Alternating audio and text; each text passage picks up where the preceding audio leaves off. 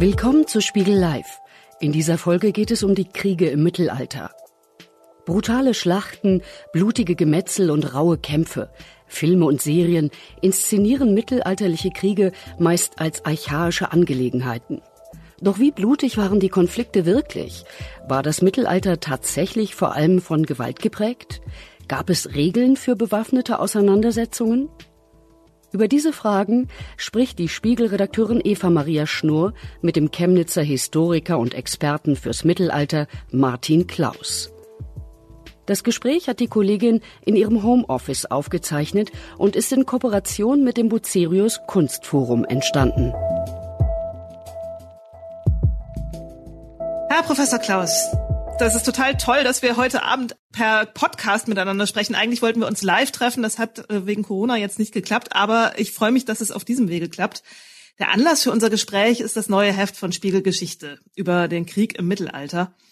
Und der Krieg zu jeder Zeit im Mittelalter wie in der Neuzeit ist ja ein total düsteres Thema. Aber gerade der Krieg im Mittelalter fasziniert ganz viele Menschen. Äh, erstaunlicherweise muss man ja eigentlich fast sagen. Ritter, Burgen, Belagerungen, das sind so Stichworte, da taucht so eine Welt auf und ganz viele Leute beeindruckt, das heute noch. Ähm, Filme greifen das Thema auf, ähm, auf äh, Ritterfestivals werden Turniere nachgespielt, all das ähm, ja zeigt eigentlich, wie präsent in vielen Köpfen das Thema Krieg im Mittelalter ist, obwohl es ja tatsächlich lange her ist. Ähm, und ich würde mit Ihnen gerne heute Abend darüber sprechen, wie realistisch das moderne Image vom Krieg im Mittelalter ist wie nah man dem Kampfgeschehen von damals eigentlich kommt, so in der Rekonstruktion, in der Forschung und ob wir von dem Wissen über mittelalterliche Kriege eigentlich irgendetwas für heute ableiten oder lernen können. Ähm, die Faszination Krieg im Mittelalter habe ich ja gerade schon angesprochen. Sie forschen darüber. Wie sind Sie selber auf das Thema Krieg im Mittelalter gekommen? Ja, auch von mir aus erstmal schönen guten Abend. Ich freue mich auch sehr, dass es auf diese etwas unkonventionelle Weise klappt. Ja, wie bin ich zu dem Thema gekommen? Das ähm, hat sozusagen zwei Zugänge. Auf der einen Seite kann man ganz staatstragend, ganz offiziell als Forscher sagen, das ist ein ganz gewichtiges Thema, was enorme Bedeutung hat, um die Epoche richtig verstehen zu können. Der Krieg ist in allen gesellschaftlichen Bereichen in irgendeiner Form präsent und deswegen natürlich zentral und wichtig, um die Epoche zu verstehen. Und wenn man dann ein bisschen persönlicher, vielleicht ein bisschen ehrlicher wird, dann ist doch auch sehr viel Zufall dabei. Ich habe mein Studium, mein Geschichtsstudium erstmal in Deutschland angefangen und wollte dann nach England zu einem Auslandsstudium gehen, habe mich dann beraten lassen und erkundigt und bin dann an der University of Durham in Nordengland gelandet in einem Masterprogramm. Und da gab es verschiedene Schwerpunkte, die man setzen konnte. Die Professoren haben so eine Art Katalog aufgemacht. Und da gab es auch das Thema Medieval War, Medieval Warfare. Und das hat mich vor allem deswegen so fasziniert, weil ich das in Deutschland an den Universitäten nie kennengelernt hatte, weil es das als Studienangebot nicht gab. Und ich dann dachte, das ist eine gute Gelegenheit, was vollständig Neues kennenzulernen. Und so bin ich dann über diesen ja biografischen Zufall letztendlich auf dieses Thema gestoßen und ihm dann seitdem aber auch seit meinem Master verhaftet geblieben. Was fasziniert Sie am Krieg im Mittelalter? Also warum sind Sie hängen geblieben? Zum einen ist es wirklich so ein bisschen dieser, dieser Aspekt, dass man damit in Deutschland ein Feld besetzt, was nicht viele andere besetzen. Das ähm, hat so einen bestimmten Reiz. Und dann hat mich an diesem Thema fasziniert, wie breit es wirklich in alle Facetten und in alle Aspekte der mittelalterlichen Gesellschaft hineinragt. Man hat ja vielleicht erstmal den Eindruck, das wäre so ein Spezialistenthema, da geht es um Strategie und um Taktik und um Waffen, aber es ist doch sehr viel mehr als das, weil es wirklich in allen gesellschaftlichen Bereichen des Mittelalters sehr präsent ist. Wir es mit dem Mittelalter ja mit einer ähm, Kultur zu tun haben, in der es einen kriegeradlige Elite gegeben hat und äh, schon in diesen gesellschaftlichen Strukturen ist die Bedeutung des Krieges sehr präsent. Diese Vielfältigkeit, diese Facettenreichtum hat mich fasziniert und auch, das will ich auch sagen, das, was Sie ganz am Anfang angesprochen haben, dass es ein wichtiger Teil der Rezeption der Epoche ist, der Krieg im Mittelalter. Mhm, okay, ja, wir kommen da bestimmt später nochmal drauf zurück, aber bevor wir weiter einsteigen, ähm, würde ich vielleicht gerne nochmal so ein paar Pflöcke einrahmen. Ähm, das Mittelalter ist uns ja in vielem sehr fremd ähm, und der Versuch, sich dort reinzuversetzen, ähm, in die Mentalität von damals ähm, ist, also es ist ja nicht ganz einfach, ähm, ist ja auch für die Forscher manchmal nicht ganz einfach, weil es eben so anders ist, weil sie grundsätzlich anders dachten, die Menschen damals andere Werte hatten, die Welt anders sahen. Ähm, potenziert, potenziert sich das im Thema Krieg noch? Dieses andere? Das würde ich eigentlich nicht. Okay. Ähm, das würde ich nicht sagen. Ich glaube nicht, dass der Krieg da in dem Punkt, ich sage jetzt mal, noch anderer ist, wenn man das überhaupt steigern kann.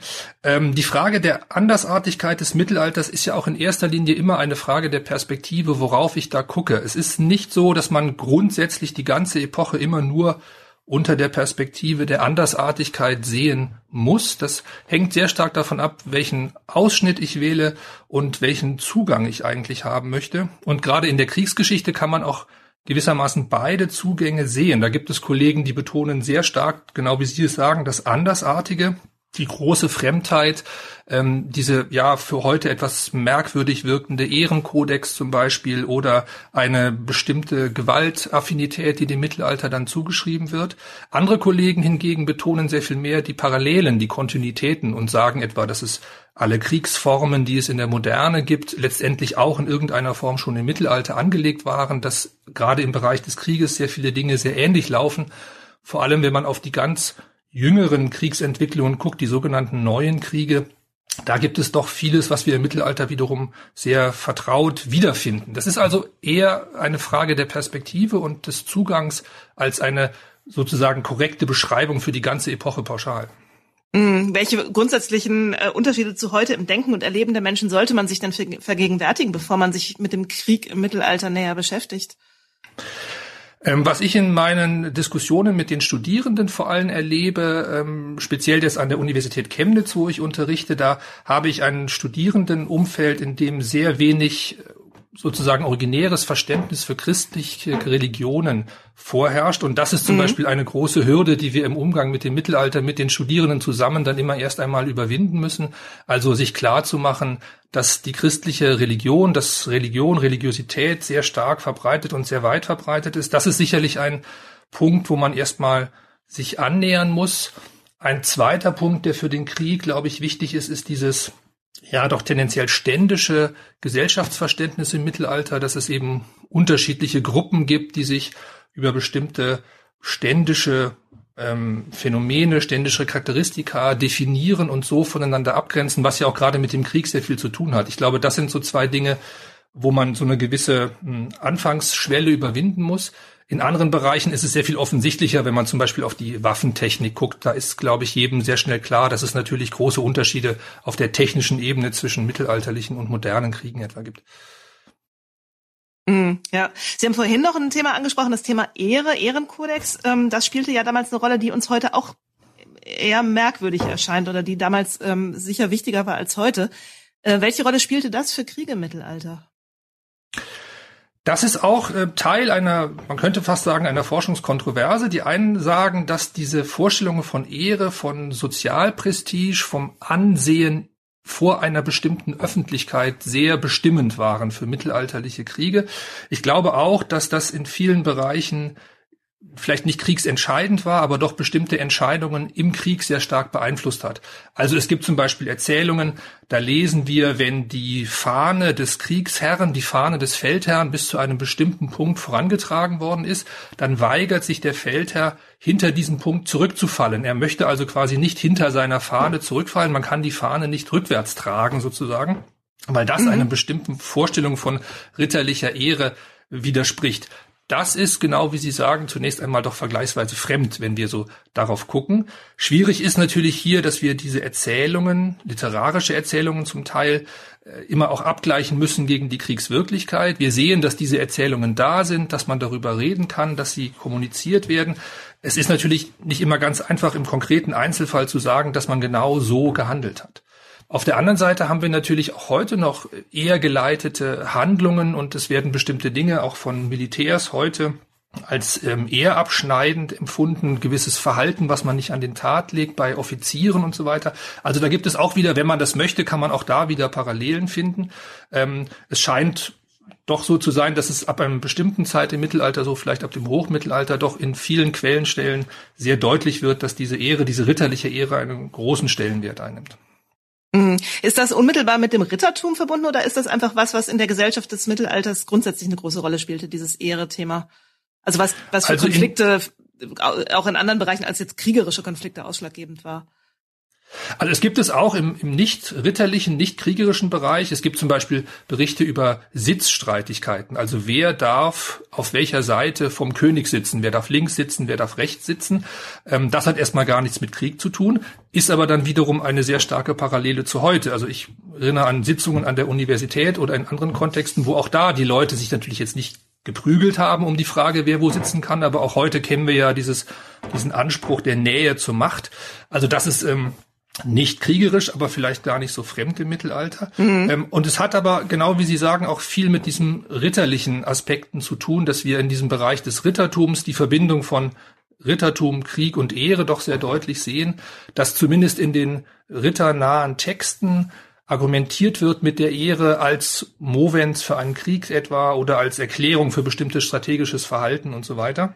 Und da sehen wir auch, dass dieses, diese Ehrvorstellungen, diese ritterlichen Ehrvorstellungen, die ja sehr stark von einer individuellen Ehre ausgehen. Ne? Der einzelne Ritter, der einzelne Mann, der muss sich ehrenvoll verhalten. Und das steht oft im Widerspruch zu der Gruppenaktivität Krieg, wo ja eine Gruppe, eine, eine Einheit oder eine, ja, eine Partei, eine Gruppe funktionieren muss. Und wenn da eben jeder sozusagen auf seine individuelle Ehre guckt, dann kann das ja dem gruppendynamischen Verhalten abträglich sein.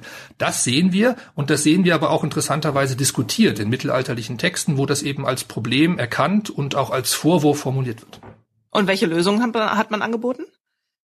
Die Lösung ist in diesen Texten dann meistens, dass man diese Ehre in irgendeiner Form zurückdrängen soll, dass man sich sozusagen in seiner eigenen Ehre zurücknehmen soll, um für die Gruppe ähm, wirk wirksamer agieren zu können.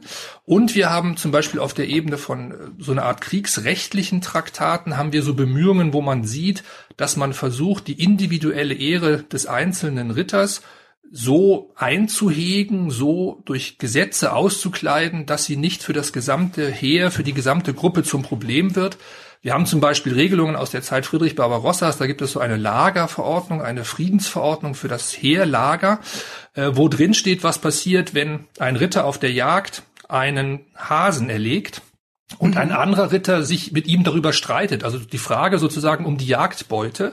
Und das ist eben eine Frage, wo es gar nicht so sehr um diesen Hasen geht im, als, als Nahrungsmittel, sondern um die Ehre wer eben das Tier erlegt hat. Und da werden eben Regelungen getroffen, wenn also der Pfeil noch im Hasen steckt, dann soll es dem gehören. Und wenn es eben anders ist, dann soll es einem anderen gehören. Also hier sieht man, wie man versucht, durch normative Regelungen dieses ganze Problem um Ehrstreitigkeiten in den Griff zu bekommen. Ja, jetzt haben wir ja, das deutet sich ja auch schon an in dem, was Sie sagen, beim Mittelalter das Problem, dass ähm, wir auf Texte angewiesen sind, um überhaupt was zu erfahren ähm, und zum Teil ja auch auf sehr besondere Texte, die teilweise ja auch ähm, mit einem bestimmten mit einer bestimmten Absicht geschrieben wurden, um ähm, Sie haben eben schon das Narrativwort erwähnt, also die bestimmte ähm, Sichtweisen auf das Geschehen darstellen wollen. Oft ja auch die der Sieger oder wenn es ein Verlierer war, dann eine bestimmte Art, diese Niederlage darzustellen. Wie kann man auf, ähm, auf mittelalterliche Kriege, wie sehr, wie nah kommt man ran mit Hilfe dieser Texte? Also wie ähm, realistisch ist die Wiedergabe in den Texten, in den Quellen, die wir haben? Das ist eine ganz zentrale methodische Problematik, mit der wir uns ähm, in der mittelalterlichen Geschichte allgemein, aber ich glaube in der Kriegsforschung noch mal ganz besonders auseinandersetzen müssen. Das hat sehr viel mit diesem Sieger und Verlierer, äh, mit diesem Perspektivenproblem zu tun. Es gibt ja dieses Diktum, die Sieger schreiben die Geschichte. Das stimmt so sicher nicht, weil die Verlierer auch sehr viel über ihre Niederlagen nachdenken, reflektieren, sie einhegen, sie umdeuten müssen. Und ähm, wir haben ein großes methodische Herausforderung, von dieser Textebene auf die Ebene der kriegerischen Wirklichkeit zu kommen. Was wir natürlich machen, ist verschiedene Texte, möglichst aus verschiedenen Textgattungen, wenn wir haben, zu vergleichen. Also zum Beispiel Soldrechnungen mit chronikalischen Kriegsberichten, mit kriegsrechtlichen Traktaten übereinzulegen und dann versucht man eben da Gemeinsamkeiten herauszufinden. Man versucht verschiedene chronikalische Texte aus der Sieger, aus der Verliererperspektive zu kombinieren. Ähm, das hat seine Grenzen da, wo wir für bestimmte kriegerische Aktivitäten nur über eine einzige Quelle verfügen. Also über eine Schlacht etwa haben wir nur einen einzigen Text. Dann können wir natürlich schwer vergleichen. Dann müssen wir versuchen, über die Darstellungslogik, über die narrativen Strukturen der Texte etwa äh, uns Gedanken zu machen und uns dann unter Einbeziehung dieser narrativen Logiken der Wirklichkeit zu nähern. Das kann man vielleicht ein bisschen deutlich machen an der Frage der Truppengrößen. Das ist immer etwas, was die Militärgeschichte sehr interessiert. Wie viel Kämpfer standen eigentlich im Feld? Und da sehen wir in den chronikalischen Texten bestimmte Darstellungslogiken. Etwa, wenn eine kleine Gruppe gegen eine große Übermacht gewinnt, dann wird das als ehrenvoll verstanden. Auf der anderen mhm. Seite, wenn ein König zum Beispiel viele Gefolgsleute rekrutieren kann, wenn er ein großes Heer zusammenbringen kann, dann ist das Ausdruck seiner königlichen Autorität, seiner, seiner herrschaftlichen Stellung. Und das sind so Deutungsschemata, die man eben immer in Anschlag bringen muss, wenn man sich mit den Quellen beschäftigt, um dann eben Abstriche oder Interpretationen vornehmen zu können, um sich der Wirklichkeit näher anzunähern. Die etwas frustrierende Antwort ist natürlich, dass wir ganz am Ende ganz ran an den mittelalterlichen Krieg nicht kommen. Aber das teilt der mittelalterliche Krieg mit allen anderen historischen Kriegen, weil wir natürlich immer durch die Quellen ein Stück weit entfernt von der eigentlichen Wirklichkeit bleiben. Aber Sie würden jetzt nicht sagen, dass das Mittelalter da eine größere, ähm, ja, ähm, sag mal, Zufälligkeit in der Beschreibung hat am Ende oder eine größere Interpretationsoffenheit hat als andere Kriege? Nein, nein. Das, das okay. methodische Problem ist, glaube ich, überall gleich. Wo wir natürlich dann irgendwann Unterschiede bekommen, ist, wenn wir es mit modernen Kriegen, etwa im 20. Jahrhundert vergleichen, weil es da natürlich dann auf einmal Quellengattungen gibt, die wir im Mittelalter nicht kennen. Klar. Medizinische Berichte von Feldärzten, äh, Briefe aus der Front, von der Front und solche Dinge. Aber die grundsätzliche Schwierigkeit bleibt im Prinzip immer gleich und äh, ist für das Mittelalter nicht anders als für andere Epochen. Ja, ähm, erzählen Sie doch mal, was sind denn das für Quellen? Also ähm, das sind ja Chroniken häufig auch, ähm, die dann eben die Taten eines Herrschers zum Beispiel schildern. Wer berichtet mhm. über Kriege? Ähm, und äh, also was gibt es dann neben diesen neben diesen narrativen Quellen noch für? Sie haben gerade schon Soldrechnungen angesprochen. Was kann man sich noch vorstellen? Was was kann man noch zu hinzuziehen, um dem nahe zu kommen, wie es damals war? Genau, also die größte Gruppe, das sind schon diese narrativen Texte, Chroniken, ganz allgemein historiografische Texte, Chroniken, Annalen mhm. und so weiter, ähm, die eben mit den bestimmten Schwierigkeiten verbunden sind. Das macht die größte Gruppe der Quellen aus zum Krieg im Mittelalter in meinen Augen. Daneben haben wir normative Texte, also kriegsrechtliche Texte zum Beispiel oder auch aus kirchlicher Perspektive geschriebene rechtliche Regelungen, die den Krieg irgendwie einhegen, irgendwie regeln wollen. Dann haben wir administrative Quellen, also Soldrechnungen, Soldverträge. Ähm, es gibt eine ganz interessante Quellengattung aus dem 14. Jahrhundert aus der englischen Kriegsbürokratie. Das sind ähm, Versicherungslisten für Kriegspferde zum Beispiel. Mhm. Das muss man sich so vorstellen. Ein Ritter muss sein eigenes Pferd kaufen und Kriegspferde sind enorm teuer, enorm wertvoll und deswegen werden die im Prinzip versichert. Also wenn ein englischer Ritter für seinen König in den Krieg zieht, dann kann er das wertvollste seiner Kriegspferde versichern lassen. Das heißt, wenn dieses Kriegspferd stirbt auf dem Feldzug oder verletzt wird, dann zahlt die Krone ihm einen bestimmten Betrag zurück. Und um mhm. nun zu wissen, welchen Betrag er kriegt, muss man, bevor man auf den Feldzug geht, sein Pferd, man könnte modern sagen, registrieren lassen. Und da haben wir so Listen, wo halt dann drin steht, der Ritter X hat ein großes graues Pferd mit einem weißen Ohr und einer hinteren braunen Blässe irgendwo und das Pferd ist so und so viel wert. Also das ist zum Beispiel so ein Beispiel für eine sehr, sehr detaillierte Kriegsquelle aus der Kriegsbürokratie. Mhm. Dann haben wir natürlich archäologische Quellen, also Waffenfunde, ähm, Burganlagen, sonstige Dinge, vergleichsweise wenig Schlachtfeldarchäologie, weil der mittelalterliche Krieg vergleichsweise wenig Überreste auf dem Schlachtfeld zurücklässt, weil die siegreiche Partei das Schlachtfeld abräumt, plündert, Waffen sind wertvoll und werden mitgenommen, so dass wir oft nur sehr vereinzelte ähm, Knochenfunde haben oder eben so Waffenkleinteile, die man nicht aufsammeln kann, Speerspitzen mhm. und sowas. Ähm, aber auch das gibt es und das wird auch in der jüngeren Zeit äh, stärker in diese ganzen Überlegungen mit einbezogen. Dann gibt es natürlich Bilder, also bildliche Darstellungen mhm. von Kriegen, die tendenziell eher idealisiert sind, als dass sie jetzt ein sozusagen eine, eine Abbildung des, des realen Kampfgeschehens zeigen, aber auch das sind wertvolle Quellen. Ja, letztendlich, was ich am Anfang gesagt habe, in jeder Textgattung, in jeder Quellengattung findet man in irgendeiner Form Hinweise auf den Krieg. Ja, ja. Haben Sie eine Lieblingsquelle, also eine, die eine besonders tolle Schlacht erzählt, wo man so richtig mitfiebern kann? Oder ähm, würden Sie da ähm, keine Unterschiede machen? Also es gibt es gibt äh, Quellenstellen, die sind äh, für den Historiker besonders interessant, besonders schön. Ich habe eine Quelle zur, äh, zur Schlacht von Kortrijk im frühen 14. Jahrhundert. Da gibt es eine Quelle, Die, das ist eine Schlacht, wo die französische Ritterschaft gegen flämische Stadtbürger kämpft und verliert. Die mhm. Flamen äh, kämpfen zu Fuß mit so Stangenwaffen und die französischen Ritter, so wie wir uns klischeemäßig einen Ritter vorstellen, hoch zu Ross mit Rüstung, goldene Sporen, Lanzen und so weiter. Und in dieser Quelle wird berichtet, dass die Flamen Stuten, rossige Stuten ins Feld geführt hätten und dass deswegen die Hengste der französischen Ritter sozusagen ihren Verstand verloren hätten und einfach nur durch ihren Paarungstrieb übermannt hinter diesen Stuten herlaufen wollten. Und das ist natürlich eine, erstmal ist es eine tolle Geschichte, die ist ja. erzählt, die ist sehr spannend. Und das ist dann für den Historiker eine spannende Quelle, weil man da äh, einen gewissen Aufwand betreiben muss, um zu verstehen, was diese Geschichte eigentlich soll. Weil diese Geschichte wird nämlich erzählt nicht um sich über die französischen Ritter lustig zu machen, sondern um den Flamen eine hinterhältige, feige Kriegslist vorzuwerfen. Das ist also eine Geschichte, ah. die eigentlich positiv für die Franzosen erzählt wird und die darauf verweist, dass in diesem ritterlichen, männlichen Vorstellungen von Krieg der Ritter zwingend immer auf einem Hengst gesessen hat. Also wir wissen auch ja. aus anderen Quellen, dass wenn die Ritter sozusagen die Wahl haben und sie ein ordentliches, äh, standesgemäßes Kriegspferd haben, dann ist das in der Regel immer ein Hengst. Und es gibt also eine Verbindung zwischen dem Geschlecht des Pferdes und dem Geschlecht des Reiters.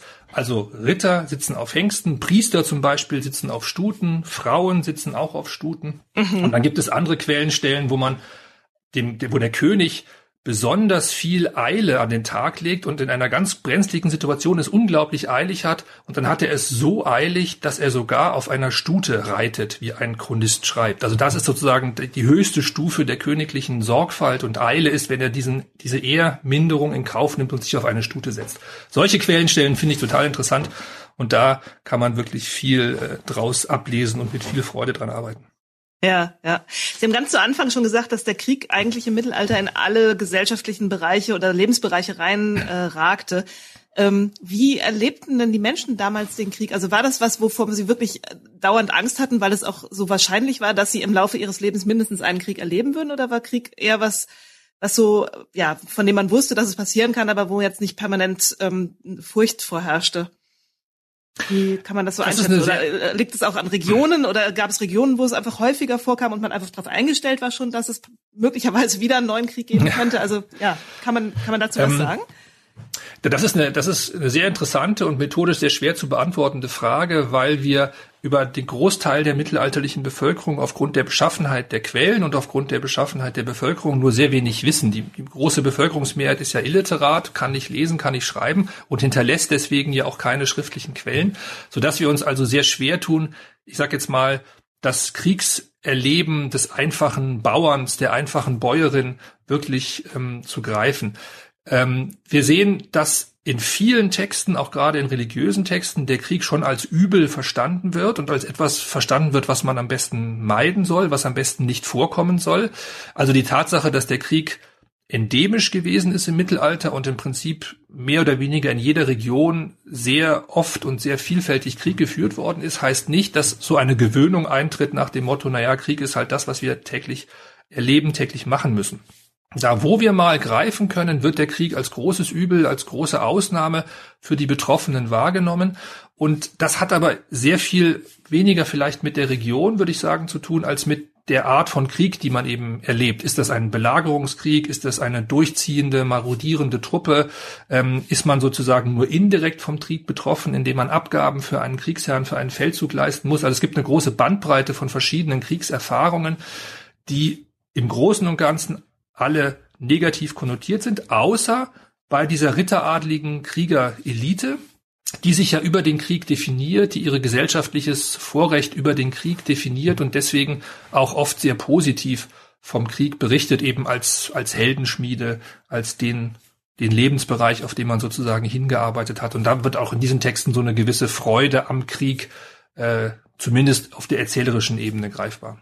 Ja, also da, genau, das ist diese Gesellschaftsstruktur des Mittelalters hatten Sie auch schon angesprochen. Wir haben den Adel, der ja eben sich auch schon aus der frühen Zeit eigentlich als Kriegeradel definiert. Ähm, genau. aber das waren ja auch nicht die einzigen, die in den Krieg gezogen sind, oder? Genau, also äh, kämpfen tun sehr viele Bevölkerungsgruppen, der Adel, die bäuerlichen Schichten, Stadtbürger und so weiter. In bestimmten Kriegssituationen sind auch Frauen aktiv in dem Krieg beteiligt, etwa bei Belagerungen. Aber der Adel ist die einzige Bevölkerungsgruppe, die sich gewissermaßen über den Krieg definiert. Dieses Wort vom Kriegeradel ist für das Mittelalter ein, ein wichtiger analytischer Zugriff weil man hier eben eine Verbindung zwischen dem Krieg führen, dem Krieg führen können und dem gesellschaftlichen Vorrecht versteht, was einmal sich daran niederschlägt, dass dieser Kriegeradel im Krieg immer die Führungsrolle einnimmt. Das ist im Prinzip im ganzen Mittelalter ziemlich konstant, dass alle was wir so modern militärische Entscheidungen, strategisch-taktische Entscheidungen nennen würden, das wird immer von Adligen geführt. Und auf der anderen Seite ragt damit der Krieg auch in die Gesellschaft hinein. Die Repräsentation etwa des mittelalterlichen Adels erfolgt über Kriegsattribute, Schwert, Rüstung, Helm und so weiter. Kriegspferde werden auch zu Repräsentationszwecken in nicht kriegerischen Kontexten genutzt, sodass also hier wir eine enge Verwobenheit von Krieg, Gesellschaftsstruktur haben und dadurch der Krieg sehr viel präsenter in der gesamten Gesellschaft ist, als er das vielleicht heute in einer doch sehr friedvollen, kriegsfernen Gesellschaft wie der unseren ist. Hm, kann man dann sagen, dass die Gesellschaftsstruktur Krieg begünstigte oder hat sich einfach die Gesellschaftsstruktur so rausgebildet, weil Krieg so häufig war und so an der Tagesordnung war? Ja, das ist natürlich eine ganz, äh, ganz gute, sehr schwierige Frage. Ich glaube, das kann man sehr schwer so auseinanderhalten. Das ist so ein bisschen Henne und Ei. Ähm, wir sehen im ganzen Mittelalter, dass diese Wechselwirkung sehr stark ist. Wir sehen, dass es in dieser Übergangsphase von der Antike zum Mittelalter, da gibt es so ein was Sie ja schon angesprochen haben, Krieger, Adel, Heerkönigtum, diese Begriffe spielen da eine Rolle. Da sehen wir, dass sich diese Verbindung entwickelt. Aber es ist wirklich schwer zu sagen, was jetzt ganz konkret vorher und nachher gewesen ist. Das ist alles immer sehr eng miteinander verbunden und diese Verbindung bleibt im ganzen Mittelalter relativ konstant und äh, prägt die ganze Epoche und den Krieg der ganzen Epoche. Aber letztlich ist die Kriegsführung oder die Fähigkeit zur Kriegsführung auch ein äh, sehr legitimierendes Element ähm, für den Adel und für die Sonderrolle des Adels, weil es eben mit diesem Schutzversprechen des Adels einhergeht, oder?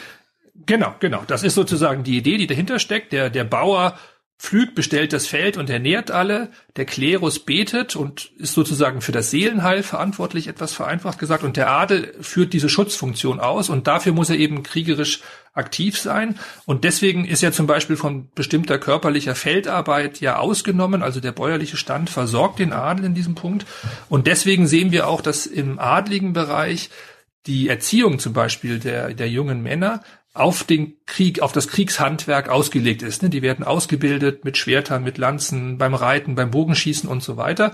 Und da sehen wir auch, dass diese gesellschaftliche Vorrangstellung eben etwas mit einer bestimmten, ja, Professionalität im Krieg zu tun hat. Diese, diese ritteradligen Personen, das sind die einzigen, die es sich wirklich leisten können, große Teile ihrer Zeit in den Krieg und in die kriegerische Ausbildung zu investieren, weswegen sie dann so etwas wie professionelle Kämpfer im Mittelalter darstellen, was natürlich nicht heißt, dass die anderen, die Bauern und die Stadtbürger nicht im Krieg auch zum Einsatz gekommen sind, aber eben auf einem anderen Level in der Regel.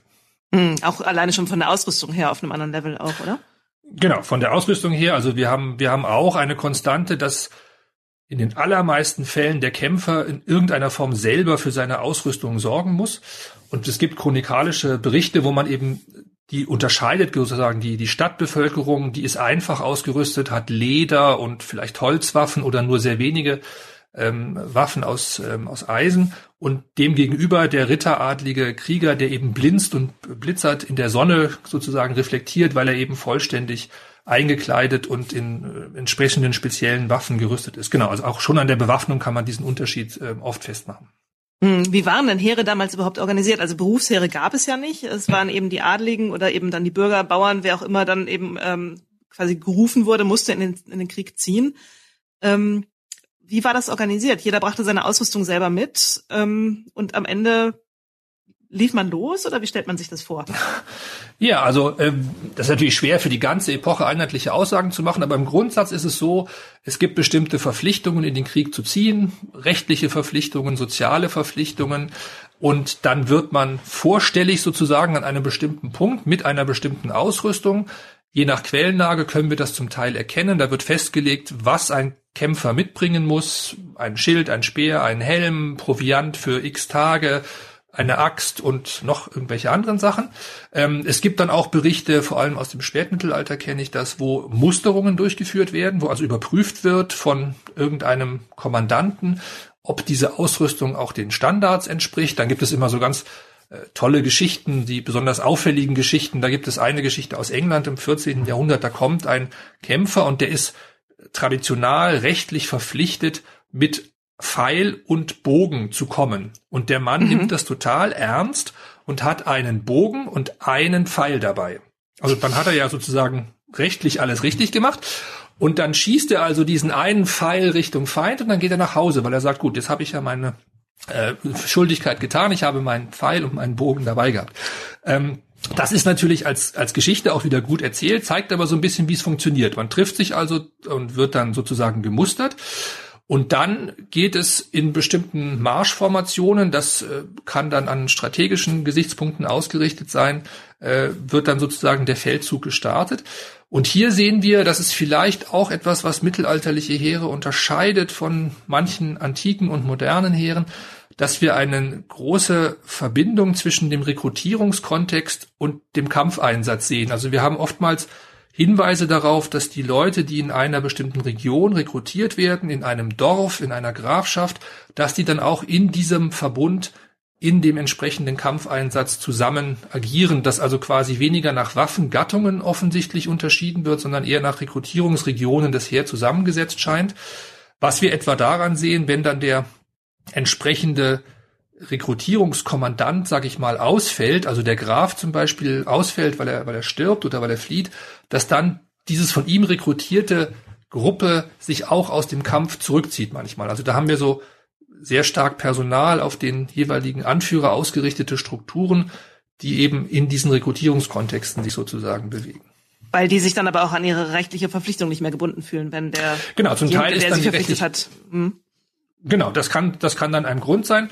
Ähm, es kann aber auch sozusagen ganz banale Momente haben, dass damit einfach der Anführer weg ist, die Bezugsfigur ist weg und damit ist man sozusagen nicht mehr direkt verpflichtet, weil diese Verpflichtungen eben sehr personal gedacht sind. Genau, ja. Ja, ja. Wie groß stellt man sich denn solche Heere vor? Äh, sehr unterschiedlich. Also ähm, das ist sehr von der jeweiligen äh, Region, vom Zeitpunkt abhängig.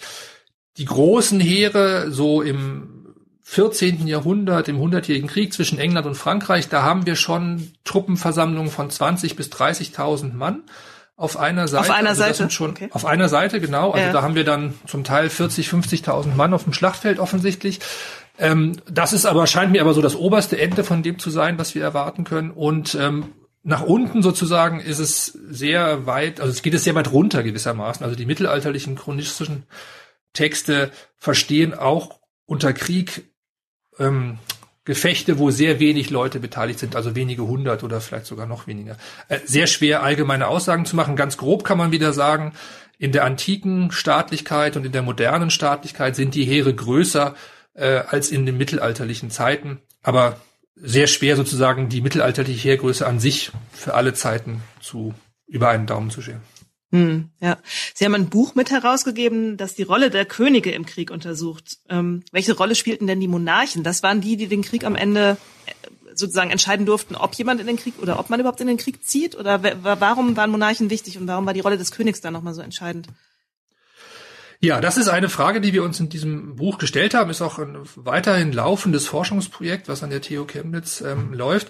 Ähm, wir haben versucht herauszufinden, sozusagen die Wechselbeziehung der Monarch im Krieg und was macht der Krieg für den Monarchen. Und da kann man erstmal genau das äh, feststellen, was Sie sagen. In einer monarchisch organisierten Gesellschaft ist der Monarch, der König, der oberste Kriegsherr. Er kann anweisen, er kann entscheiden, wann Krieg geführt wird und wann nicht. Und dann geht es aber noch sehr viel weiter. Dann kann man noch verschiedene Rollen des Königs im Krieg unterscheiden. Man kann zum Beispiel fragen, wann kämpft ein König selber aktiv im Krieg? Auch das kann man in mittelalterlichen Quellen immer wieder greifen. Und wann ist der König sozusagen auf der Zwischenebene zwischen Kämpfer und äh, Kriegsherr als Feldherr aktiv? Und da ist so ein bisschen mein Eindruck, das habe ich an den Königen im Hundertjährigen Krieg, also im 14. und 15. Jahrhundert untersucht dass man so bestimmte Trends erkennen kann. Also ich habe den Eindruck, ein König muss mindestens einmal in den Krieg ziehen in seiner Königsherrschaft. Es gibt ganz wenige Könige, die das überhaupt gar nicht machen. Und dann wird es auch meistens in irgendeiner Form erklärt oder entschuldigt.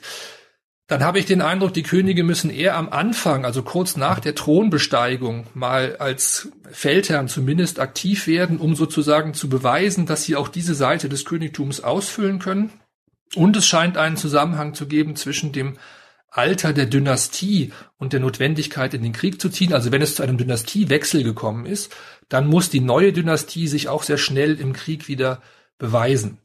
Und wir haben auch einzelne Beispiele für Könige, die wirklich selber, also mit dem Schwert in der Hand, das wird in verschiedenen Quellen durch Vergleiche sehr plausibel aktiv im Krieg gekämpft haben. Offensichtlich auch vor diesem Hintergrund der, der ritteradligen Ehrvorstellungen, dass man damit eben auch das Prestige des Königs kann gesteigert werden, wenn er in den Krieg zieht. Das ist aber ein zweischneidiges Schwert, weil natürlich das Risiko für einen König dann zu fallen oder in Gefangenschaft zu raten immer höher wird, je weiter der König sich persönlich in den Krieg involviert. Und das ist in einer Monarchie natürlich ein riesiges Problem. Wenn der König gefangen wird oder wenn der König stirbt auf dem Schlachtfeld, dann ist das natürlich für die Monarchie sehr, sehr problematisch. Ja, hat das tatsächlich, wir haben, Sie haben das eben kurz in einem Nebensatz erwähnt, mit dieser Entwicklung des Königtums über das Heereskönigtum in, in, im Frühmittelalter zu tun? Kann man da eine, eine, eine Kontinuität annehmen zumindest oder sogar nachweisen? Das ist eine berechtigte Annahme. Ich würde schon sagen, dass es da so bestimmte Konstanten gibt. Ob das jetzt sozusagen eine ganz nahtlose Entwicklungslinie ist vom frühmittelalterlichen Heerkönigtum bis zum spätmittelalterlichen ritteradligen Ehrvorstellungen, das finde ich schwierig direkt nachzuweisen. Aber die, die Grundidee ist schon in meinen Augen vergleichsweise konstant. Ein König kann sich über den Krieg und über seine Aktionen im Krieg, über erfolgreichen Krieg, kann er sich Legitimation verschaffen. Und das muss immer abgewogen werden gegen die Risiken, die er eingeht. Aber diese Verbindung äh, Krieg, erfolgreicher Krieg und äh, Herrschaftsprestige, die ist im ganzen Mittelalter doch immer greifbar und immer da. Und mein Eindruck ist eher, dass der König sich rechtfertigen muss, wenn er diesen Zusammenhang vollständig ignoriert. Also wenn er überhaupt nicht kriegerisch aktiv wird, dann ist das doch, glaube ich, eher ein Rechtfertigungsproblem als der umgekehrte Fall. Hm ist ja interessant, weil das Christentum, was ja, ähm, wie wir besprochen hatten, das Mittelalter ähm, durchzieht und prägt, äh, ja eigentlich ähm, von Grund auf eine friedliche Religion sein will oder zumindest ähm, den Frieden auch sehr hoch hält. Ähm, ist das nicht ein Widerspruch zu dem kämpferischen, kriegerischen Ideal des Königs, der sich ja gleichzeitig auch als christlicher König immer betrachtet? Ja, das kann zum Widerspruch werden. Wir haben auf der einen Seite sehen wir, dass das mittelalterliche Christentum durchaus seine Probleme hat mit kriegerischer Gewalt. Wir sehen das zum Beispiel in frühmittelalterlichen Bußkatalogen. Also das sind die Bußkataloge, die in der Beichte zum Einsatz kommen. Wenn man zum Beichten geht, dann bekommt man ja auferlegt, was man für bestimmte Sünden, die man begangen hat, für Bußen zu leisten hat. Da tauchen zum Beispiel auch das Töten von Gegnern im Krieg auf. Also da sehen wir, dass dieses Töten im Krieg als Problem verstanden wird. Dafür hat das Christentum aber dann auch wiederum bestimmte Lösungsansätze, zum Beispiel in Form der Buße parat oder indem man bestimmte Kriege in einem bestimmten religiös-christlichen Kontext einordnet, etwa als gerechte Kriege äh, oder als von Gott gewollte Kriege gewissermaßen ausruft und ausflackt und so dieses ganze Problem ein bisschen versucht ähm, in den Griff zu kriegen. Und dann gibt es schon eine Verbindung auch, gerade wenn es in den Heidenkampf geht, also Heiden immer aus der mittelalterlichen Sicht, alle Nicht-Christen werden eben als Heiden äh, verstanden oder, oder viele Nicht-Christen. Und äh, im Kampf gegen die Heiden, da gewissermaßen kann man ein christliches Ideal mit einem Kriegerideal gut verbinden, weil das eben Kriegen im Namen Gottes sind. Da wird für die Religion, für die göttliche Sache gekämpft. Und dann kann sozusagen auch der christliche König eben ein großer Krieger sein, ohne mit dieser ganzen Problematik, ähm, mit der christlichen Gewaltproblematik äh, äh, konfrontiert zu werden. Wobei das ja nur ein ein kleinerer Teil der mittelalterlichen Kriege war, gerade wenn man jetzt an den Hundertjährigen Krieg ähm, denkt, England, Frankreich, da ging es ja zwischen zwei christlichen Mächten. Genau, da haben, da haben wir christliche Mächte und da ähm, ist das aber vergleichsweise wenig präsent. Dieses, es gibt schon immer diese Argumente von wegen, der Krieg darf nicht zu lange dauern, man muss den Krieg kurz halten, weil es eben auch gegen Christen geht.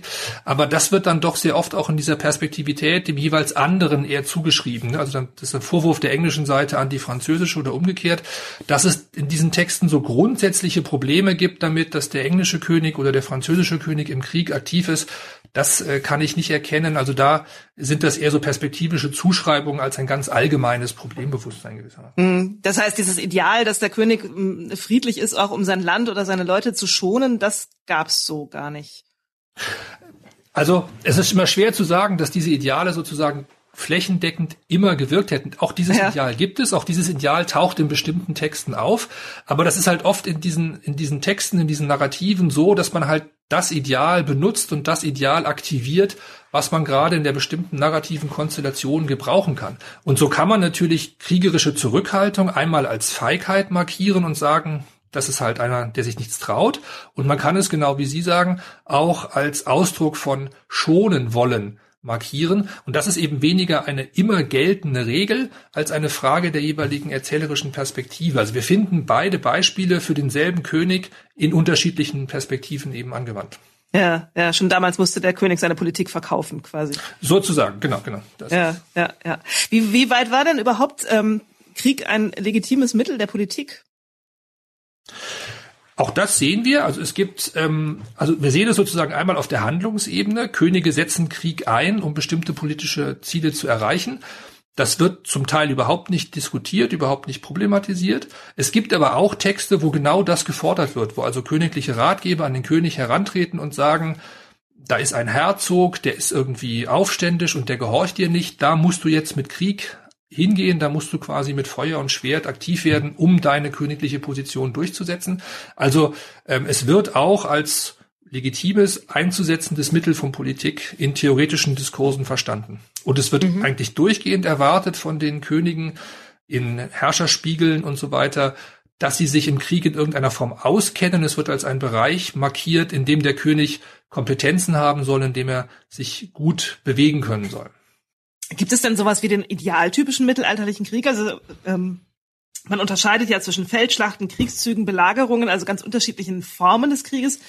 Gab es da irgendwie ähm, sowas wie ähm, ein typisches Vorgehen, wenn man einen Krieg angefangen hat, oder hat es wirklich sich sehr situativ ähm, ergeben und man hat es dann eben tatsächlich aus der Situation geplant?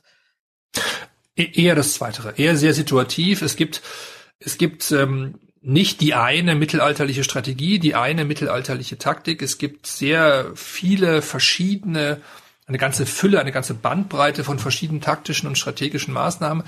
Der ideale mittelalterliche Krieg ist eigentlich so nicht existent. Es ist natürlich in, in literarischen Erzählungen, ist es der Krieg der, der Helden, der großen Ritter, der, der tapferen Recken, die dann alleine äh, Hunderte oder gar Tausende von gegnerischen Kämpfern äh, vernichten. Aber in der Kriegswirklichkeit, so wie wir sie rekonstruieren können, würde ich sagen, dass es eher nicht diese eine strategische Linie gibt. Man könnte jetzt die Frage nach dem, nach dem idealtypischen mittelalterlichen Krieg ein bisschen aus der Forschungsperspektive beantworten. Der wahrscheinlich best erforschte Krieg ist wohl der hundertjährige Krieg, weil er einfach so lange gedauert hat und weil er mit England und Frankreich eben zwei forschungsstarke Nationen gewissermaßen betrifft, die sehr viel äh, Tinte in diesen Krieg in die Erforschung dieses Krieges investiert haben. Aber das ist eben dann eher die Forschungsperspektive als sozusagen der kriegerische Alltag der mittelalterlichen Kämpfer. Ja, welche Rolle spielten Schlachten? Das sind ja oft Schlachten, die man erinnert. Äh, Schlacht von Hastings, Schlacht von Worringen, Schlacht von Azincourt, äh, Schlacht auf dem Lecht, Schlacht auf dem Lechtfeld. Man kann sich eben ja oft an diesen Schlachten orientieren. Sind Schlachten entscheidend gewesen für solche Kriege oder ist das einfach nur das, wo dann diese Heldenerzählungen, von der Sie gesprochen haben, ähm, besonders zum, zum Tragen kamen?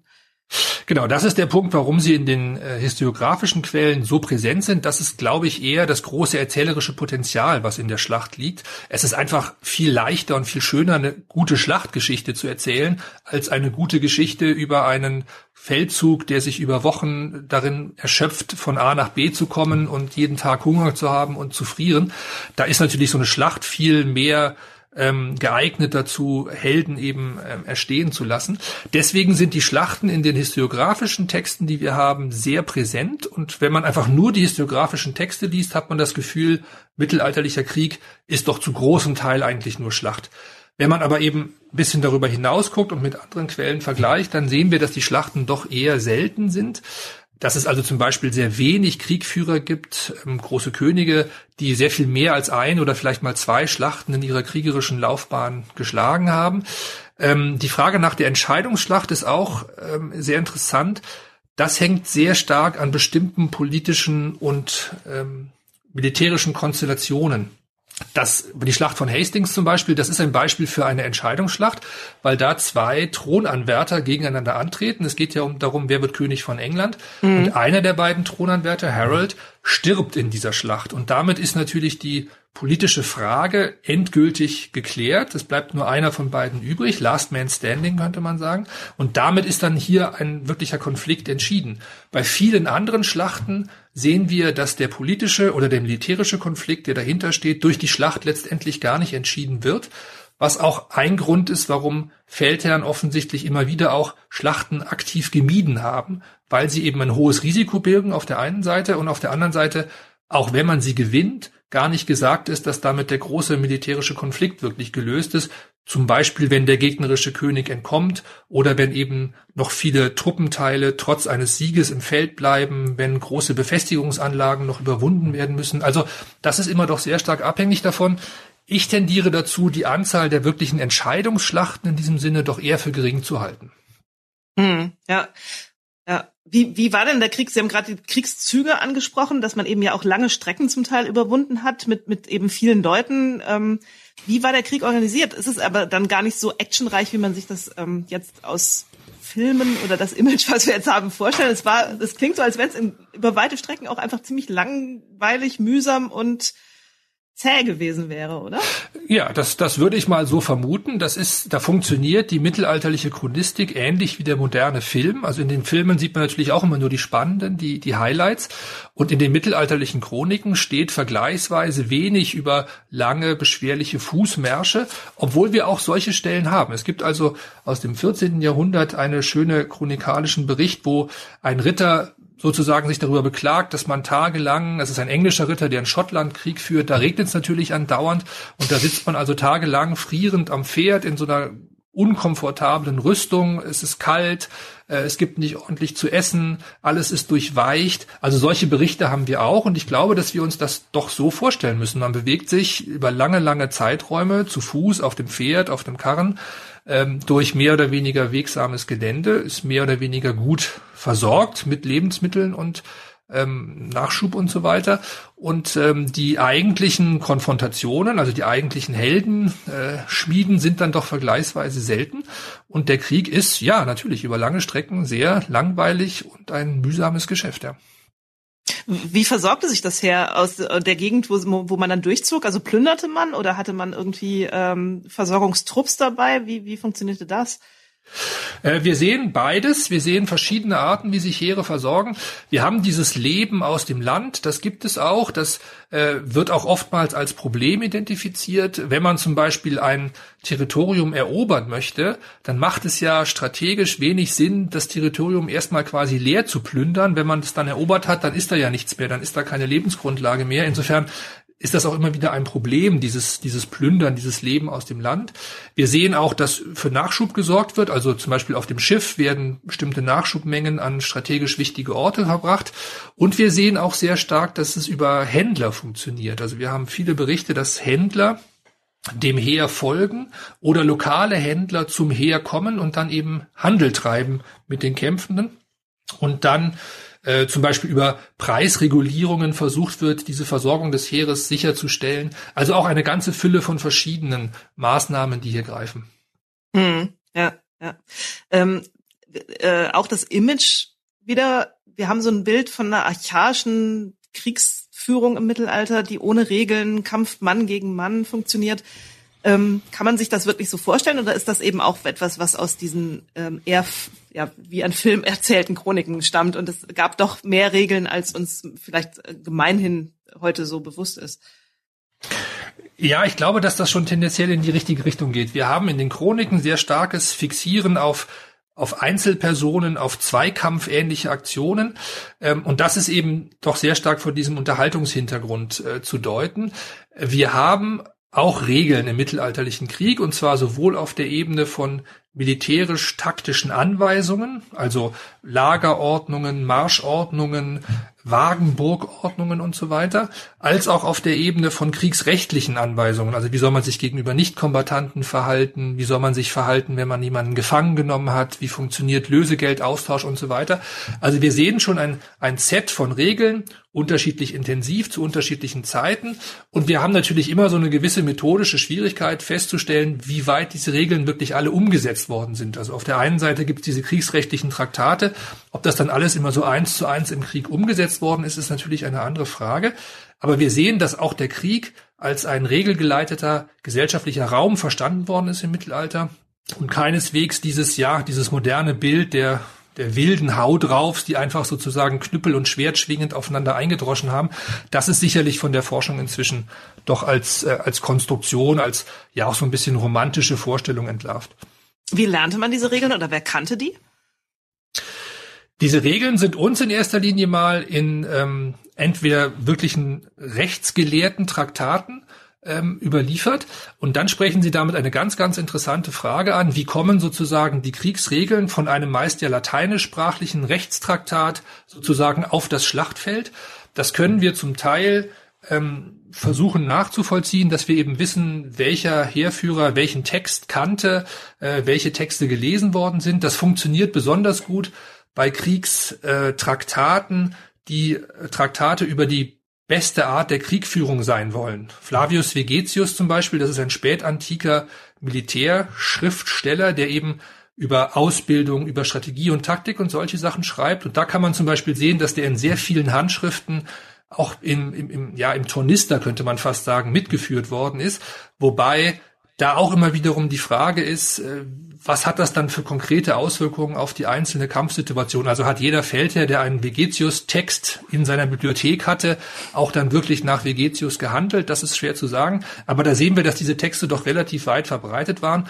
Natürlich immer nur in der lesend und schreiben könnenden Elite des Mittelalters. Mhm.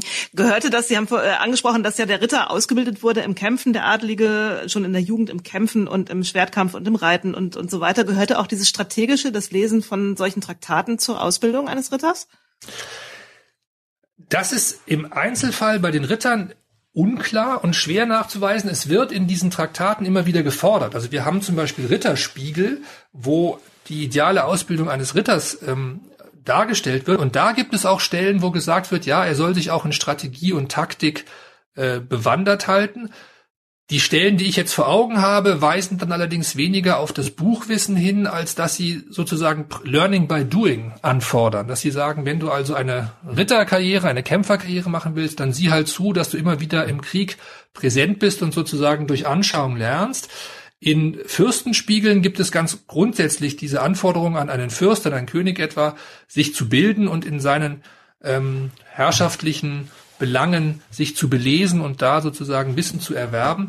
Das ist also so eine Mischung aus Buchwissen und aus praktischem Learning by Doing. Hm, ja. Äh, die Ritter sind ja das, was tatsächlich die meisten Menschen mit dem mittelalterlichen Krieg verbinden. Warum ist die Ritterkultur so prägend bis heute? Also das ist dieses Ideal mit den Rüstungen, mit den Burgen, die ja gar nicht unbedingt mit den Rittern zu tun hatten. Aber ähm, genau, also warum war das so einflussreich bis heute?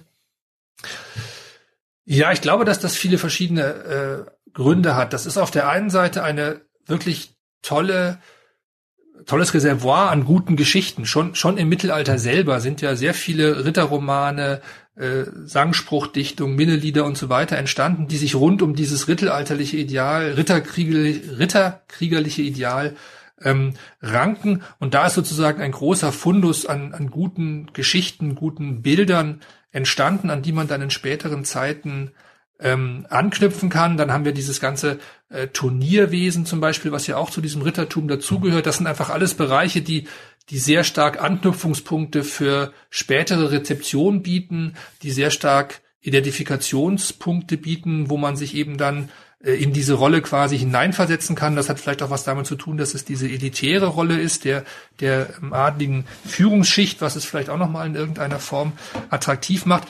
Und dann sind da bestimmte grundlegende Konstanten, Heldentum, Mut, Männlichkeit, die eben sozusagen in verschiedenen Epochen immer wieder an dieses Rittertum rückgebunden werden konnten. Und ähm, das Rittertum ist ja auch sozusagen mit sehr vielen Transformationsstufen, Grundlage für manche modernere Entwicklungen. Der Gentleman, der Offizier, das kann man ja alles in irgendeiner Form auch an dieses Ritterideal zumindest zurückbinden. Vielleicht nicht in dem Sinne, dass es eine stringente historische Entwicklung von A nach B ist, aber man kann diese Ideale zumindest immer wieder adaptieren und sich darauf zurückbesinnen. Es ist, glaube ich, dieses Potenzial für gute Geschichten, für Identifikationsmuster, was das Rittertum so attraktiv macht, auch heute noch in, in Filmen, Hörbüchern, Computerspielen und so weiter. Hm, die haben sich gut inszeniert, sozusagen. Ja, ja. Ah, ja. Welche Rolle spielten Ritter militärisch? Waren die tatsächlich dann die entscheidenden ähm, Akteure auch innerhalb dieser Heere? Ähm, in dem Sinne, dass sie die Kommandostruktur, die Kommandoelite bildeten, äh, ziemlich klar.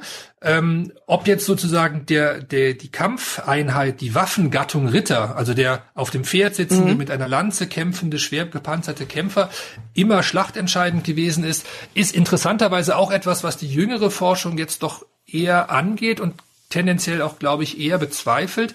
Ähm, es gibt Schlachten, wo wir das sehen, dass ein großes Kontingent bewaffneter Ritter mit Lanze einen großen taktischen Vorteil bedeutet haben und den Gegner niedergeritten haben und die gegnerische Formation gesprengt haben, wie man es dann in der Literatur so liest.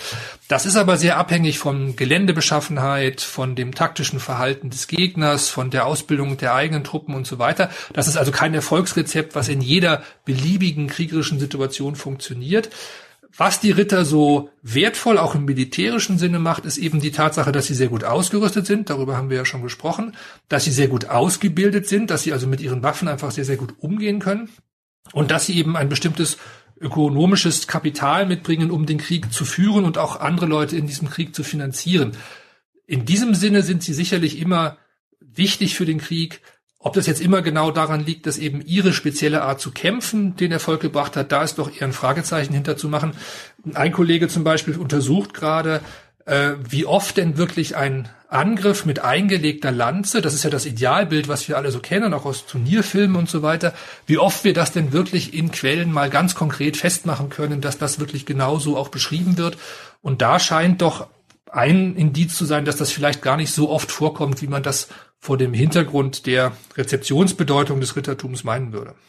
Mhm. Es gab ja, glaube ich, sogar teilweise auch ähm, die Angst, dass die Ritter ähm, nachteilig sein könnten ähm, im Angriff, weil sie ja auch schneller fliehen können auf dem Pferd. Also dass sie einfach auch äh, schneller die Flucht ergreifen können und damit das komplette Herz zersprengen können auch, oder?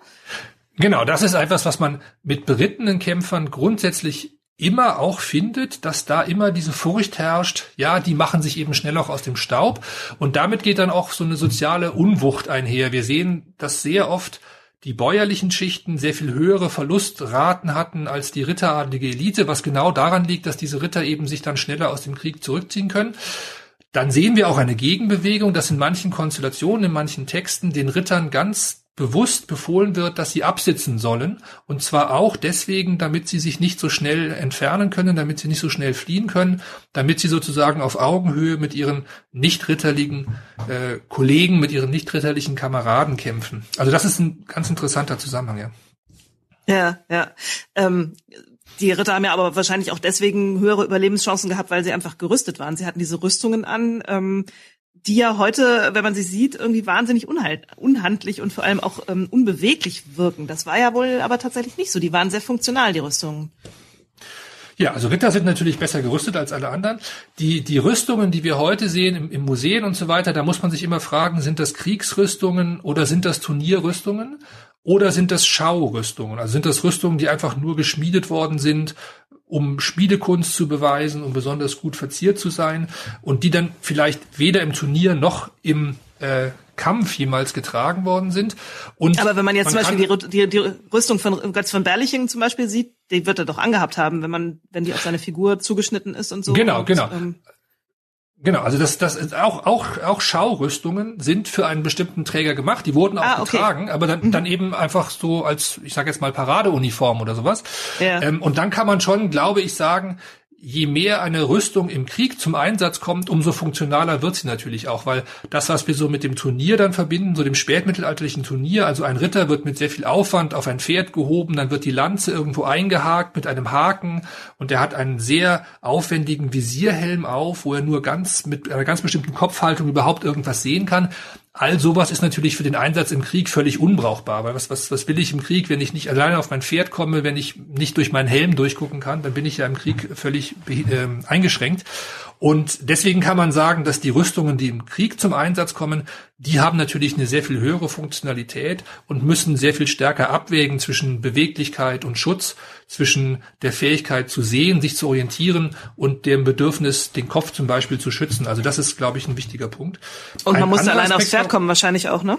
Natürlich, klar. Also das ist, das macht natürlich sonst überhaupt keinen Sinn, ja. ja Ein ja. anderer Punkt vielleicht noch, warum die Ritter natürlich auch eine höhere Überlebenswahrscheinlichkeit hatten, ist das Lösegeldsystem, was wir im Mittelalter finden. Also es gab für Ritter, die in einer Schlacht gefangen worden sind, immer die Möglichkeit, sie gegen Lösegeld frei zu kaufen. Und das war natürlich auch ein hoher Anreiz, den gegnerischen Ritter eben nicht zu töten, sondern gefangen zu nehmen, um dann eben ökonomische Vorteile zu haben.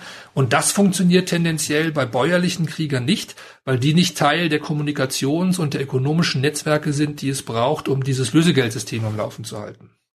Hm, ja.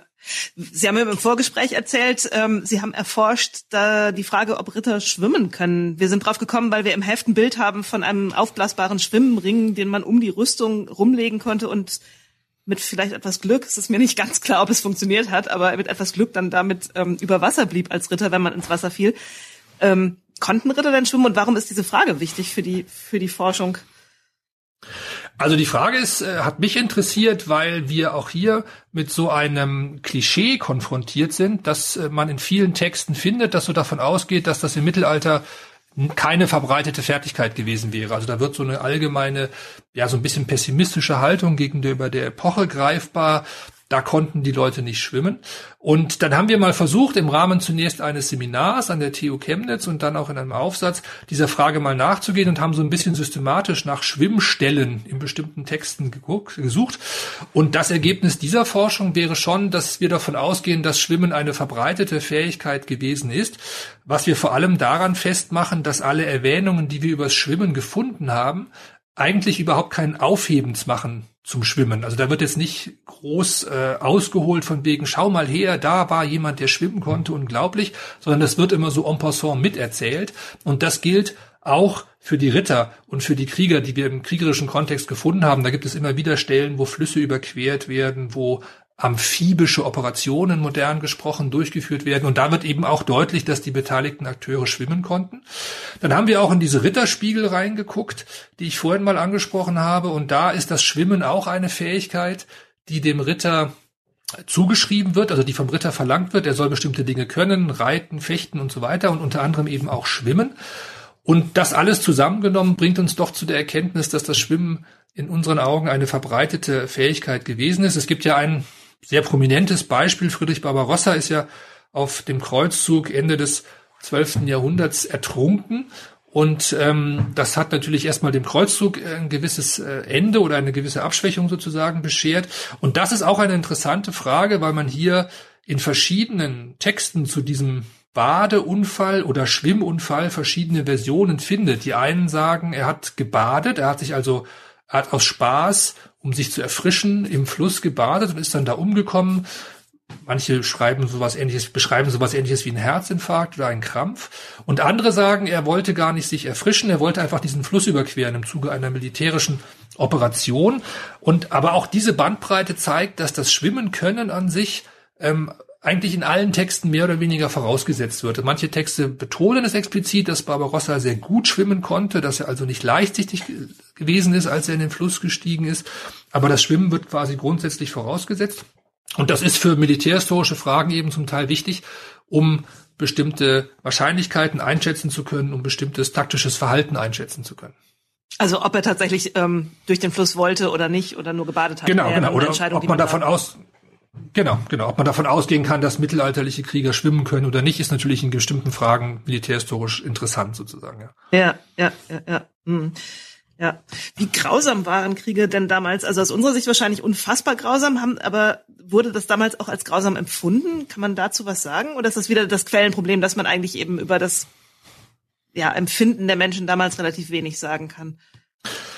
Genau, das ist erstmal sicherlich richtig. Das Empfinden des einzelnen Kämpfers, also sozusagen die Ego-Perspektive, das ist uns doch relativ weitgehend verschlossen. Grausamkeit ist natürlich immer eine Frage der Kategorie, der Frage der Perspektive und eine Frage des Vergleichs.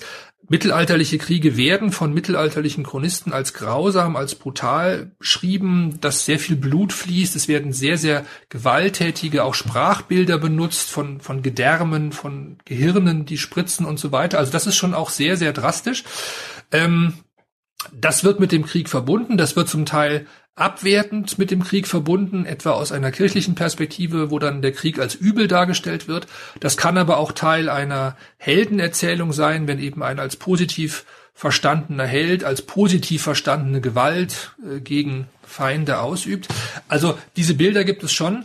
Und was ja, glaube ich, so ein bisschen mitschwingt bei der Frage, ist ja dieser interepochale Vergleich. Also ist der mittelalterliche Krieg jetzt quasi grausamer als der moderne oder der antike? Das ist natürlich methodisch sehr schwieriges Problem. Wie, wie will ich Grausamkeit von Krieg messen? Wie will ich das skalieren sozusagen? Also die, die Berichte, die wir haben, sind auch bei mittelalterlichen Krieg von Grausamkeitszuschreibungen, ähm, Grausamkeitstopheu geprägt. Das finde ich aber auch bei antiken Kriegen, das finde ich auch bei modernen Kriegen. Insofern tue ich mich ein bisschen schwer, sozusagen da jetzt eine klare Antwort zu geben. Auf einer Skala von eins bis zehn war der mittelalterliche Krieg XY grausam. Das ist, glaube ich, immer eher eine Frage der Perspektive und der jeweiligen Darstellungsabsicht und am Ende der Bewertung aber auch von der von dem gesellschaftlichen Umfeld, ähm, dass man eben sagen kann, es war besonders also grausamer als üblich oder ähm, grausamer als man eigentlich noch im Rahmen des ähm, legitimen betrachtet hätte. Ähm, genau, das kann man natürlich innerhalb des Mittelalters schon machen. Ne? Das ist dann, dass bestimmte Handlungen in bestimmten Kontexten als besonders grausam markiert werden. Das ist dann ganz typisch die Fremdzuschreibung. Also wenn zum Beispiel im 13. Jahrhundert mongolische Truppen nach Lateineuropa einfallen, dann werden die aus der christlichen Sicht als besonders grausam, als besonders barbarisch oft gezeichnet und dann werden denen bestimmte Handlungen zugeschrieben, Kannibalismus zum Beispiel. Und ähm, das ist aber eben dann wahrscheinlich doch eher Teil einer Fremdzuschreibung, einer Gewaltzuschreibung, als jetzt eine sozusagen skalierbare Einteilung von Grausamkeitsstufen, die wir haben. Wir können grundsätzlich sehen, dass dem Gegner natürlich immer sehr viel mehr Grausamkeit zugeschrieben wird als der eigenen Partei, aber das ist auch eine überepochale Konstante. Ja, ja. Und, und Feindbildaufbau, das haben Sie jetzt ja gerade angedeutet in dem Beispiel mit den Mongolen, ähm, dass man eben äh, den Feind, äh, den Gegner immer als ähm, besonders gefährlich auch darstellt. Ähm, gibt's das auch? Ja, Oder wird der, wird der eher als irgendwie, der war, ja, also es macht natürlich den eigenen Sieg am Ende noch mal größer, wenn der Feind besonders gefährlich war. Von daher macht das wahrscheinlich ähm, rein äh, propagandistisch auch Sinn schon, ne? Genau, genau. Das ist immer eine Frage der narrativen Einkleidung. Ne? Also wenn ich gegen einen besonders grausamen, besonders gewalttätigen, besonders kämpferisch hervorragenden Feind dann obsiege, dann bin ich natürlich noch der viel strahlendere Held. Und genauso funktionieren diese Freund- und Feindzuschreibungen. Wir können zum Beispiel sehen, dass diese Zuschreibungen eigentlich immer an die Parteizugehörigkeit gebunden sind. Also dem Feind wird irgendetwas zugeschrieben und nicht so sehr einem bestimmten Volk etwa. Das ist dann eine Frage, dann kämpft man mal gegen diese Gruppe, dann wird diese Gruppe mit bestimmten Feindstereotypen belegt und dann im nächsten Jahr gegen eine andere Gruppe und dann wird die mit genau den gleichen Feindstereotypen belegt. Also ähm, zum Beispiel eben diese überbordende Grausamkeit, was es auch oft gibt als Feindzuschreibung, ist so Trunksucht und Unbeherrschtheit. Und das hat aber eben weniger was mit Völkerstereotypen als mit bestimmten funktionalen Stereotypen zu tun in meiner, äh, meiner Einschätzung. Und ähm, sagt dann eben auch vergleichsweise wenig darüber aus, wie grausam und wie brutal ein Krieg wirklich gewesen ist. Was man mhm. natürlich immer sagen muss, aus der Perspektive der Opfer, derjenigen, die vom Krieg betroffen gewesen sind, ist der mittelalterliche Krieg genauso wie jeder andere Krieg natürlich ein sehr grausames und sehr essentielles Geschäft gewesen, ja. Mhm. Ja, ja, ja. Jetzt haben wir viel über den Krieg geredet, ganz, ganz interessante Einblicke bekommen. Die Frage, die am Ende irgendwie ja noch steht, ist so diese Frage, ähm, ist das einfach interessant, weil es eine Epoche schärfer zeichnet und weil man einfach mehr Details über die Zeit damals weiß? Oder kann man am Ende sogar irgendwas mitnehmen, was man in der heutigen Zeit noch gebrauchen kann, wo man Vergleiche machen kann? Sie haben vorhin schon gesagt, das Ritterideal hat sich ja irgendwie gehalten in verschiedenen Punkten bis hin mhm. zum Offizier. Ähm, Gibt es da noch so andere Dinge, wo man sagen kann, ah, da gibt's ja irgendwas, was man daraus lernen kann? Also ich fand zum Beispiel interessant, als wir das Heft gemacht haben, nochmal zu sehen, ähm, in einem positiven Sinne, wie, wie spät eigentlich so eine, so eine wirklich ähm, dauerhafte Friedenslösung überhaupt zustande gekommen ist, weil die natürlich einfach mit staatlichen Strukturen äh, zusammenhängt, die erst relativ spät sich entwickelt haben, also am Ausgang des Mittelalters.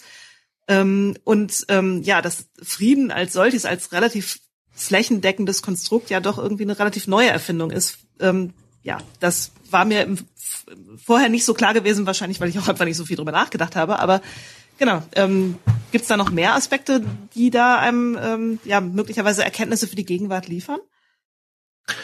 Diese, diese Frage, was kann man lernen, das ist natürlich eine ganz wichtige und die Frage, die letztendlich hinter all dieser geschichtswissenschaftlichen Beschäftigung steht. Ich würde mal auf einer etwas abstrakteren Ebene anfangen.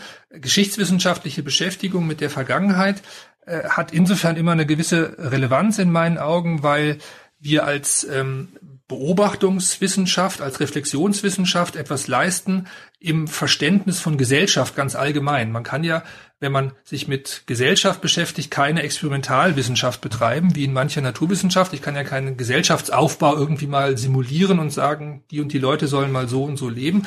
Das heißt, in dem Betrachten von Gesellschaft ersetzt die Geschichte, der Blick in die Vergangenheit sozusagen ein bisschen das Experiment.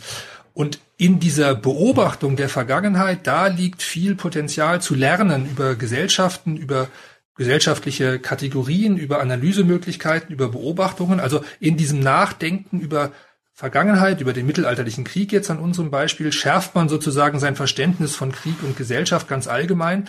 Das ist so ein bisschen die abstrakte Antwort. Konkreter, der mittelalterliche Krieg, was, was nehmen wir mit? Da würde ich mal dieses Beispiel der Staatlichkeit äh, aufgreifen, was Sie auch angesprochen haben. Wir sehen, wenn wir uns mit mittelalterlichem Krieg beschäftigen, einen bestimmten Konnex zwischen staatlichen Strukturen und Krieg. Und der hat sozusagen zwei Seiten. Auf der einen Seite gibt es da dieses staatliche Gewaltmonopol, ähm, also diese Bemühungen, Gewalt beim Staat zu monopolisieren, was dann zunächst einmal dazu führt, dass auf einer etwas alltäglicheren, privateren Ebene Gewalt zurückgedrängt wird, dass wir also ein, ein gewisses Verschwinden von Gewalt im täglichen, alltäglichen Umgang ähm, finden, also ein gewisses Mehr an Sicherheit etwa. Auf der anderen Seite hat natürlich dieses staatliche Gewaltmonopol auch zur Folge, dass militärische Strukturen an Effizienz zunehmen, die Heere zum Beispiel werden größer, die Möglichkeiten, diese Heere effizient auszustatten, werden immer größer, weil eben ganze staatliche Entitäten ihre wirtschaftliche Kapazität in diesen Krieg investieren, sodass der Krieg an sich natürlich durch die Staatlichkeit enorm an Wucht und an Gewalt und an Zerstörungspotenzial zunimmt. Und dass in diesem Sinne natürlich, dass die Moderne, was das Ausmaß ihrer Kriege angeht, dem Mittelalter an ja, Grausamkeit an Toten sozusagen deutlich überlegen ist. Also wenn man sich das 20. Jahrhundert anguckt und die Kriege des 20. Jahrhunderts, da sind natürlich die mittelalterlichen Kriege an, verglichen mit den Todeszahlen und den äh, Sterbequoten deutlich ähm, deutlich geringer sozusagen ausgestattet. Und ich glaube, es sind das Verständnis von diesen Zusammenhängen, aus dem man sozusagen viel lernen kann. Und ich finde es besonders spannend, auch immer auf die Bereiche zu gucken, wo wir so im Mentalitätsbereich und im geschichtskulturellen Bereich Kontinuitäten sehen, was wir ja mit der Ehre zum Beispiel angesprochen haben, wo man ja doch eben sehen kann, dass es auch hier wieder eine Frage der Perspektive ist. Ist das Mittelalter modern oder ist die Moderne mittelalterlich? Je nachdem, wie ich eben gucke, bestimmte Formen von kriegerisch assoziierter Männlichkeit zum Beispiel in Hollywood-Filmen, die kann man quasi eins zu eins in die bestimmte Minnelieder des Hochmittelalters übertragen und das funktioniert genau gleich. Also das ist, glaube ich, immer das Spannende daran, dass es eben eine Frage von Perspektive und Zugriff ist, wo man Unterschiede und wo man Ähnlichkeiten ausmachen will. Ja, vielen Dank. Das war ähm, ein sehr erhellendes und auch ähm, sehr spannendes, ähm, äh, sehr spannende und sehr erhellende Einblicke in die mittelalterliche Kriegsführung. Ähm, ja, ich, mir bleibt nochmal auf unser Heft zu verweisen, Spiegel Geschichte, Krieg im Mittelalter. Und ähm, ich danke Ihnen, Herr Klaus, ganz, ganz herzlich für die Ausführungen. Und ähm, ich danke Ihnen. Viel, ja, viel wünsche Spaß Ihnen noch einen schönen Abend. Ja. Ja, danke Ihnen auch.